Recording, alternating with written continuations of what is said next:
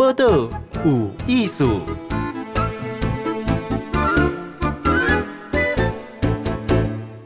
嗨，人家是听报道有艺术啊，今天就嘛访问是，伊是一个兽医师，好郭璇郭医师，但是伊呢还蛮斜杠的哦。第一是兽医师，第一是伊是怀生相信动物协会执行长。来，郭医师你好，哎，大家好，金贤你好。来，先告诉大家哈，你变成一个兽医师的过程哈，我我觉得你你绕蛮远的呢。你有念过台大电机系，然后再念兽医系，好，嗯，是的，真的哦。不，读兽医先前爱读电机吗？呃，不是啊，以前就考试分数考到了，然后很高分，大家很开心，所以家里就非常鼓励我去念，所以就去念了。那挣扎到第三年，就发现啊，真的是。很不感兴趣的事情，所以后来还是把电机系念完了，嗯，但是就选择我更感兴趣的动物相关的工作，所以才又念了一个兽医系。嗯，哦，所以你本来就喜欢动物？我从小就非常非常喜欢动物，就是我们家人是很爱养动物的，嗯，然后我也不确定是家人给我的观念，还是我天生的，就是我从小看到一只狗啊，一只猫，我不会觉得我是一个比他们。高等的人类，我会觉得我跟他们是一样的，就我不会觉得狗跟人是不一样的。嗯，就我从小就是这样啊，然后所以后来才觉得念电机系越来越不感兴趣的时候，才觉得一定要找自己非常喜欢做的事情，所以想要跟动物一起工作啊，所以后来才选兽医系。嗯。嗯，那做兽医师之后，例如投入动物保护的康亏，这个怀生相信动物协会有戏吗？哈、嗯。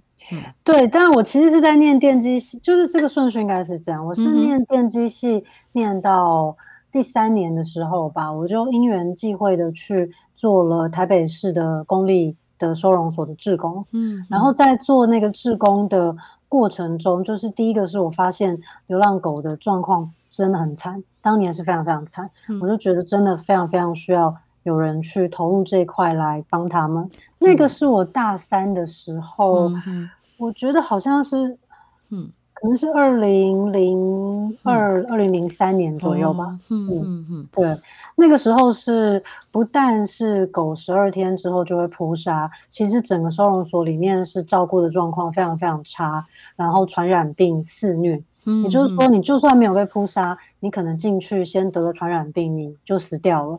甚至你就算进去了，过几天，哎，有人愿意把你认养回家。你可能认养回去之后死在你的新家里面，哦、因为你得了传染病，所以当年是真的非常非常惨嘛。那个年代收容所甚至是禁止民众带摄影机、相机进去的，就是一进去你摄影机拿出来会被赶出去的，就是不准拍摄影机。那个收容所里面的状况，所以当年是非常非常惨烈的一个状况，就在台北市哦，就才十几年前的事情。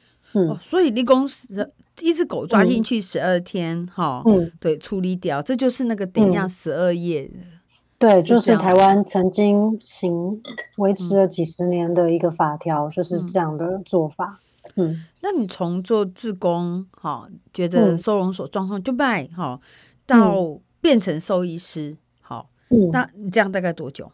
我自己在电机系的大三、大四的时候啊，就是开始投入这一块。我一方面就是觉得我以后就是要继续帮这些狗，嗯、那另外一方面呢，对我自己啦，就是我其实因为家庭的家庭的成员的变化关系，我以前是跟一个大家子住在一起，就是我妈妈的全部的兄弟姐妹都住在一个大房子里。嗯、那个时候养很多狗，然后在我。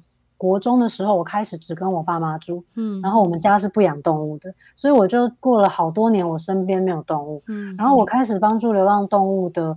那个时光，就是虽然一方面看到这个世界上非常惨痛的事情，嗯，但另外一方面，我就觉得我在那个过程中，算是把一部分的自己找回来的感觉吧。嗯，就是发现哦，原来在动物旁边，我是真心的非常快乐，就觉得我一定要选择一个跟动物一起的工作。所以我不是为了要救流浪狗才念兽医师啦，嗯，因为我其实觉得你要帮助狗，你有很多方式可以做，嗯，不是说一定要做兽医才可以。嗯，但我那个时候单纯是在我个人。职涯的选择上，我觉得就是选择一个那个跟动物一起的工作会比较快乐。哦，对啊，所以就是这样。那时间的话，嗯、我念到兽医系电机系的大四，我后来因为有点摇摆不定，不知道未来要干嘛，我就延毕到大五。嗯、结果后来我大五那年，其实就跑去修兽医系大二的课，嗯，然后下一年就考试就考进去了。所以算是无缝接轨吧，嗯、对啊，嗯，你你也蛮厉害，你要考什么就考什么，这样就就接过去。哎，那像后来，因为你开始做兽医师嘛，哈，嗯，那兽医师应该是什么样的动物弄会夸吧？哎，没有哎，就是像我在台大里面的话，如果那个台大动物医院分科是分很细的，啊，嗯、就是犬猫的话就是小动物专科，哦、然后还有一个非犬猫科。那犬猫科里面又分很多那个细的分科啦，像我自己是有留下来念完研究所，嗯、所以我看的病非常非常的少，嗯、我只看得癌症的犬猫，嗯、就其他病我是不看的，我就只看癌症的专科。嗯嗯。嗯嗯，原来只有看重症啊，哈。嗯，那你什么时候开始变得说去做这类怀生相信动物协会执行长？因为这又是不一样的领域，刚系。嗯，呃，其实它是一脉相传的，就是说我在电机系的大五的那一年，我就在修兽医系的大二的课嘛，就等于两个系是重叠的。那那一年其实是我在某一堂课的课堂上啊，就是听到那个学兽医系的有个老师就说，哎，台大现在在找一些工读生去帮忙处理校园的流浪狗，然后我就在那个时候跑去应征了那份工作，想看说，哎，台大到底在。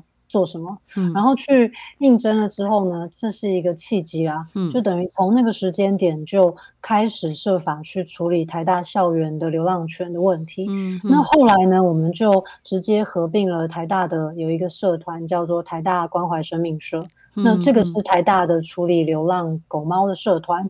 那合并之后，我们大概从二零零六年吧，一直到二零一四年。就是我啊，跟一从那个时候一直到现在的几个伙伴们，嗯、我们都是以台大怀生社的身份在做结扎。相信动物协会是一直到二零一六年，就是我们在怀生社已经做了十，这样算起来应该是十二年，就是十年左右啦，嗯、才真的把协会成立起来。嗯、所以真的说，相信动物协会成立是。二零一六年，可是我们开始有这个团队，其实是早在二零零六年，就是从台大的学校里面开始的。嗯嗯。嗯，像集中在做这种说动物的节育啊，好，嗯，就是改以将就这样哈，嗯，那。现在政府的政策，因为是比较要求是零扑杀嘛，哈，也是要求就是这个源头管控啊，哈，卖卖息嘛，哈，就不要发生，就没有十二页，还是就没有发生，它改处理掉哈。那你觉得那个状况执行的怎么样？其实原本这个林安乐啊，嗯、或者说林扑杀、嗯、这个法条，就是顺着十二夜的电影带来的风潮。嗯、那很快的立委其实就，嗯，很快的就修了这个法条，嗯、简直是我们都有点觉得猝不及防了。嗯、就是努力了这么久，这个突然哇，瞬间法律就改了。嗯，但实际上啊，你单纯去停掉收容所里面的扑杀的事情，完全没有在处理流浪动物问题的。根本啦，所以其实单修这个法，照理说是没有解决到问题的。嗯，但是就发生一个很巧妙的效应，就是说，嗯，那些地方政府，嗯，或是说每一个地方的动保处啦、防疫所，嗯，他们开始紧张了，嗯，因为以前就是狗。反正被抱怨了，被民众抱怨，嗯、你抓进收容所十二天之后就扑杀，嗯，这这条路是很顺畅、很简单的。所以以前大家一直没有努力想去做结扎，努力讲想去从根本改善流浪狗狗的问题，我觉得是一个人心理的自然反应啦。嗯，因为负责这些位置的人，他就抓进来扑杀，抓进来扑杀，非常的简单嘛。嗯，那当林安乐这个法条一上路，他等于说。把这个很方便的道路给切断，嗯，所以就变成地方政府各自在想方法，嗯，但是你要说政府的统一的有什么政策是在解决流浪动物的问题，嗯、其实目前没有一个中央就是完全规定下来的法条啦。嗯、现在比较处于是每一个地方政府自己在想方法的阶段，嗯。嗯，我各自想方法，别人想，嗯、因为你不可能杀掉它，好，嗯，啊，那。那又都给他定乱乱蛇，哦，民众又会报报警啊，下些给你通报嘛，哈，现在打一九九九很容易啊，哈，那比较有效的方法，你们有看到吗？呃，所以我们协会最早的话是在北北基，嗯，也就是台北市、新北市跟基隆市加在一起，嗯、就是我们大概从协会成立初期就在北北基、北北基的区域开始做我们在做的事情，然后这个计划是一开始就跟这三个地方政府都配合，嗯，那我们叫我们自己做的事情啊，就是简单来说啊，我们就是在做以结扎代替扑杀。但是呢，其实更完整的说的话，我们会说我们自己在做的事情叫做高强度绝育计划，或就简称高强度绝育啊。就是除了在做绝育、做结扎这件事以外，嗯，就是我们有一个高强度的部分。那高强度的部分的意思就是说，呃，我们不但是说要结扎，嗯，因为结扎只是一个口号而已。你想想看哦，如果今天北北基区域有比如说两万只母狗，嗯，然后呢，我们说我们在结扎，我们在结扎，结果一年我们在两万只母狗里面结扎了五百只，嗯，你这样看，五百只在两万只母狗里，嗯，虽然看起来扎了很多，嗯，实际上北北基的流浪狗问题一点都不会改善，嗯，那这个其实是过去常年的问题啦，嗯，因为以前政府不帮忙的时候，其实。个体的志工啊，大家志工靠自己的力量自掏腰包，嗯，几乎每年都是两万只里面扎五百只这种感觉，嗯，所以大家才会觉得，哎，很多民间团体都已经在做结扎，以结扎代替扑杀这个口号已经二十几年了，哎，怎么狗都没有变少？对，那个关键就是没有高强度，因为像以我们协会的做法，如果知道这边有两万只母狗，我们大概两年内就一定要。嗯，要扎掉一万六千只，哦，就是百分之八十啊。两、嗯、万你大概就要做掉一万六。如果你没有做到这个速度、这个强度的话，嗯，最后其实你不会看到狗变少。哦，我们协会的高强度绝育计划的第一个关键就是你要去统计，你要去做一个调查，嗯，大概估算说，哎，这个行政区里面到底有多少狗。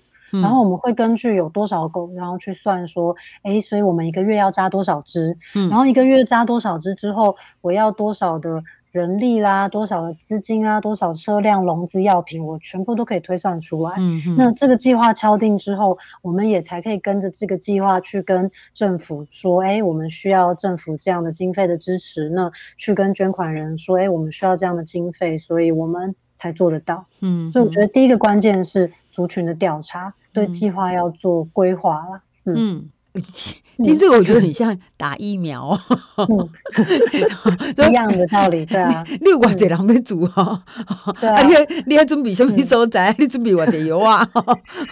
刚刚好打完的，对啊，其实很像哈，嗯嗯。现在访问到的是郭璇哈，这个郭医师忙回来，来继续访问这个。怀生相信动物协会进行定哈，因为是兽医师哈，郭选郭医师，诶、欸，那一只狗啊，好结扎有需需要准备什么？一个流程是安怎？嗯、呃，我们这边的话就是最主要，嗯嗯。讲一般的好了，在医疗上最主要，其实因为麻醉嘛，嗯、所以一定要是空肚子的。嗯，就是这个其实是不管是流浪狗啦，或是有主人的狗都是一样的。任何麻醉手术前，它其实要十二个小时不能吃饭，然后要三个小时不能喝水。嗯，所以这个是动物的主人，或者是说如果狗在我们手上的话会做到的事情。嗯，然后流程的话，就是呃，最主要还是让动物。麻醉就是不会动之后，第一个是要把它肚子上的毛剃干净啊，嗯、然后剃干净之后，就是它的肚皮啊，最后是要弄成几乎无菌的状态，哦、所以我会用那个无菌的消毒水，嗯、会用消毒水去把那边尽量刷洗干净。嗯，那像我们这边比较特别的是，因为我们结扎很多都是流浪犬。或者是有的是虽然有主人，但是主人把它养的又脏又烂的，嗯，所以要花很多时间把它肚子弄得够干净。哦，对，嗯、然后呢，手术结扎手术的过程，其实母狗的话就是把子宫卵巢这整副器官卸下来了。嗯、简单来说就是这个程序。嗯，然后呃做完之后肚子关好，再等它醒来，就整个手术医疗部分的流程大概是这样。哦，嗯、那大概多久啊？嗯哎，这个看狗的状况跟看每个医师的能力，嗯嗯、就是比较不熟悉的医师，四十分钟到一小时都有可能，嗯、但是很上手的医师，甚至一只大狗，它都有可能十五分钟就做完了。嗯、那如果是幼年一点的动物，或者是猫的话，常常是十分钟左右就做完了。嗯嗯嗯。嗯，那如果处理完之后麻醉退了，但这只狗是怎么样？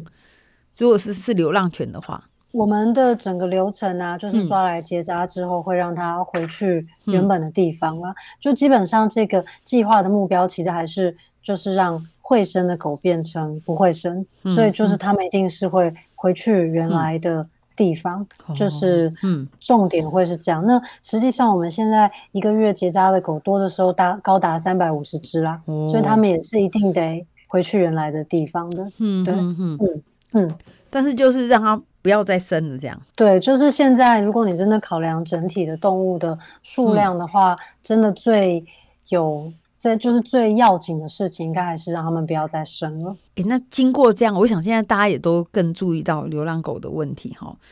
我觉得在它都会从台北啊、新北，我比较没有看到，嗯、可是有时在比较乡下，还是会看到流浪狗。嗯嗯，这个转变是怎么样？我觉得在都市里面，有一方面是狗越来越会躲藏了，因为像台北市，虽然你感觉没有狗，其实台北市真的也是大概这五年内流浪狗的数量才真的下来哦。嗯、大概五年前呢，台北市比如说河滨公园，嗯、就是你傍晚的时候去河堤外面看，嗯、或者是像狗比较多的地方，比如说。嗯，北投士林的一些山区啦，或者是那个比较市区的，会是内湖的那个 Costco 周边的从化区，嗯等等的这些地方，就是大概五六年前的时候，你在晚上或是傍晚去，都还是大群大群的狗。嗯，对。然后呢，大概也是我们开始做这个计划，开始努力的结扎之后，这些狗停止繁殖之后，数量才下来。嗯，所以呃，我觉得都会跟乡下的转变，没有结扎的时候，其实狗都一样多啦。嗯，只是随着都市的发展，嗯，就是狗会比较躲到人看不见的地方。嗯，嗯，对啊，我看到跟不看到。好，哎，那对啊，还有一个问题，嗯、就现在还在推广一个是比较正面的啦，哈、嗯。如果说结扎是剩除弊啦，嗯，那还有一种比较新力的方法，就是说、嗯、啊，你啊不，你你那边起高啊，你买用呗，好，那你用去、嗯、去认养的啊，好，嗯嗯，好，那那这个有增加吗？我觉得目前实在很难评估了，嗯、就是因为没有真的有一个人去。全面的在台湾关于认养率做一个统计，哦、对啊，嗯，所以到底有没有变多？嗯、其实我觉得现在看来有一点难知道，但我觉得台湾现在。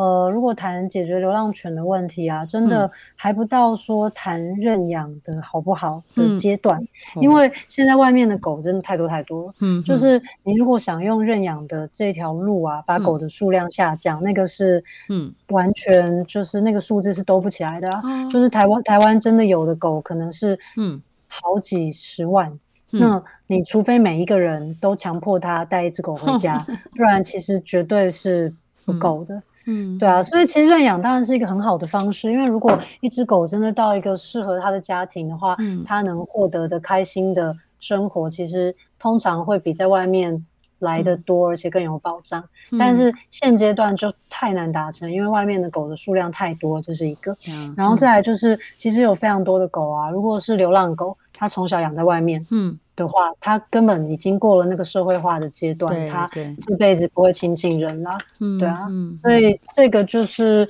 不知道有没有提升，但是我觉得，嗯，现阶段很难是一个突破的方法，可能要等到未来吧。哦，这样。好，其实这个，我觉得郭医师本身对对这个金家一对动物为喜好，从以这个职业跟志业哈混合在一起的选择哈。哎，那你自己有养狗吗？哎、嗯，有有哦，养几只？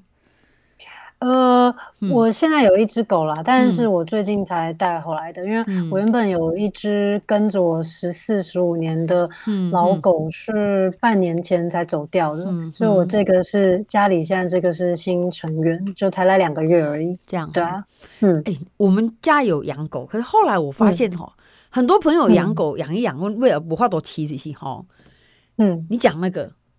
我那种什么十八九岁细体哈，十四五岁细体，然后你朋友就说：“哦，你哪家搞起？”他说：“你在我们我讲细体的时阵，我我说要看心理医生呢。而且有时候，对啊，你家里又有小孩子，哈，哎，你那港口干，你后来都不敢再养，哎，你你你你怎么看待这种情绪？就是怎么样在？其实他本来养好好的嘛，就是因为死亡这个议题很难面对。”我觉得真的不容易啦，我觉得真的不容易，因为你跟一个动物，我觉得跟人也差不多嘛，就是你们相处十几年，结果最后无论如何，大家就要这样子永远的，可能是永远的分开了。我觉得对于任何一个人来说都不会是简单的事情啦。那这件事到底你能够呃轻松以对，还是说发生了之后会在心中痛苦非常久，我觉得真的是每一个人的个性，嗯、所以我觉得真的觉得太痛苦，不敢轻易再养。我觉得非常的可以理解啦，嗯、因为你身旁，如果你说人，你的人类的朋友、家人，其实通常跟我们可以相处的时间更长，嗯、不会像狗跟猫再怎么样，嗯、他们的寿命就是十几年，嗯、所以你难免要跟他们分开。嗯，但我觉得在台湾比较不一样的是，就是。有些狗它是需要家，我相信很多人最后鼓起勇气继续养。嗯、有有有有很大一群人是知道这些狗需要这个空间，嗯、所以就还是觉得要把狗带回家。嗯嗯嗯，好，所以去想一想哈，其实。嗯有一些狗需要你啊，在什么地方等着我们？可是可是我觉得有一些人的个性，他养的狗就很容易被那只狗支死。对啊，我觉得对于有一些人可能很难啦，就是如果很害怕这件事的话，的确是个很大的问题。我觉得，嗯嗯，好，所以说这个郭医师自己养狗哈，也像很多人都说他家里有小朋友啊，养狗会让他有。哎，起高以后有什么更对生命更了解啊？好，当然也有死亡这一块啊。嗯、你会这么正面看待吗？我觉得重点也是要看大人是怎么去教的吧。嗯、如果没有同时告诉家里的小孩说你要怎么去看待这只动物，嗯、它就不一定等于是一个好的生命教育的方式啊。嗯，对啊，所以我觉得不是一定啊，还是要看家里是怎么样去养它的。嗯，对啊。好，嗯、所以说。诶，现在访问是怀生相信动物协会警长，因为是兽医师哈郭璇，就为对流浪动物可以做什么事情？其实我想他的他的直癌选择就是一个一个很清楚的说明哈。那如果我们要跟他了解，可以上你们的你们网页嘛，对不对？哎、欸，我们有那个官方的网站，嗯、就是打“相信动物”就可以找到。嗯、然后我们有脸书的那个粉丝专业也是一样，就是打“相信动物”都会搜寻得到我们。然后我们还有那个 YouTube 的频道了。嗯、其实我们协会做了蛮多影片，还蛮有趣的。就是我们在外面抓狗的东西也是一样，都搜得到。嗯，我连抓狗你们都有做。嗯，我们有一个 YouTube 频道，我们历来都一直在做影片，嗯、就是我们去抓狗啦，或是去访查啦，跟饲主讲话啦，等等等的影片。嗯，嗯，嗯，那你有参加过抓狗吗？哎、欸，我们以前都是在抓狗，真的、哦，就是以前成立相信动物以前，嗯、其实我们最主要在做的事就是去抓流浪狗接扎。嗯哼，嗯，好，那个我们。要看更多，被安那俩高啊！嗯、最重要是俩掉料，还要把它绝育，绝育之后确认，当然就不会生了哈。这个在更登记以晚来收在哈。这个过程呢，其实是我觉得也保全了狗狗哈，那也让、嗯、让我们大家的环境中更加健康哈。所以可以上这个相信动物，对不对？打这四个字。嗯、好，我们今天也谢谢郭选郭医师。播的无艺术。上精彩内容，伫 Spotify、Google Podcast、Go Apple Podcasts，拢听得到哦。